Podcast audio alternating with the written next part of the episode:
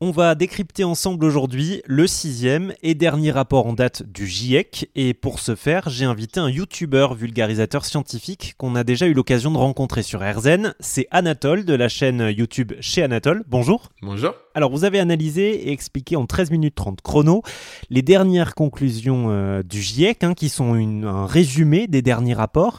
On va commencer par le début, si vous le voulez bien.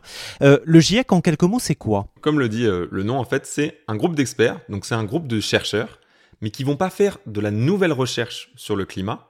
En fait, ce qu'ils vont faire, c'est une méta-analyse.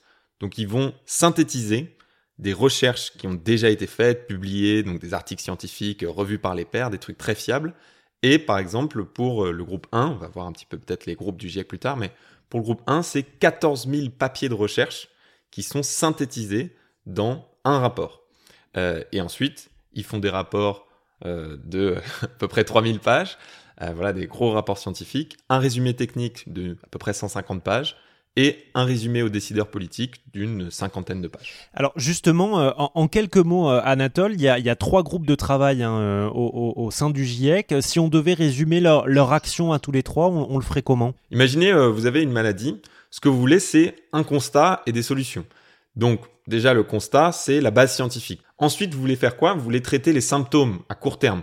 Vous allez prendre un petit truc, un cachet, pour ne plus avoir les symptômes de la maladie. Vous êtes toujours malade, mais au moins vous allez mieux troisième chose qu'on va faire, ça va être l'équivalent du groupe 3, c'est ne plus être malade, guérir. Donc là, ça va prendre peut-être plus de temps, il va falloir une opération, quelque chose comme ça. Et là, vous n'avez plus la maladie. Pour le GIEC, c'est pareil. Le groupe 1 fait la base scientifique. Le groupe 2, c'est l'adaptation, la résilience.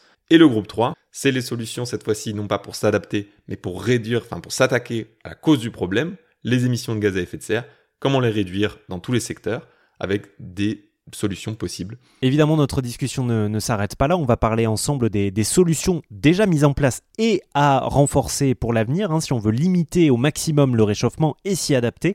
Merci d'être euh, passé nous voir sur RZN.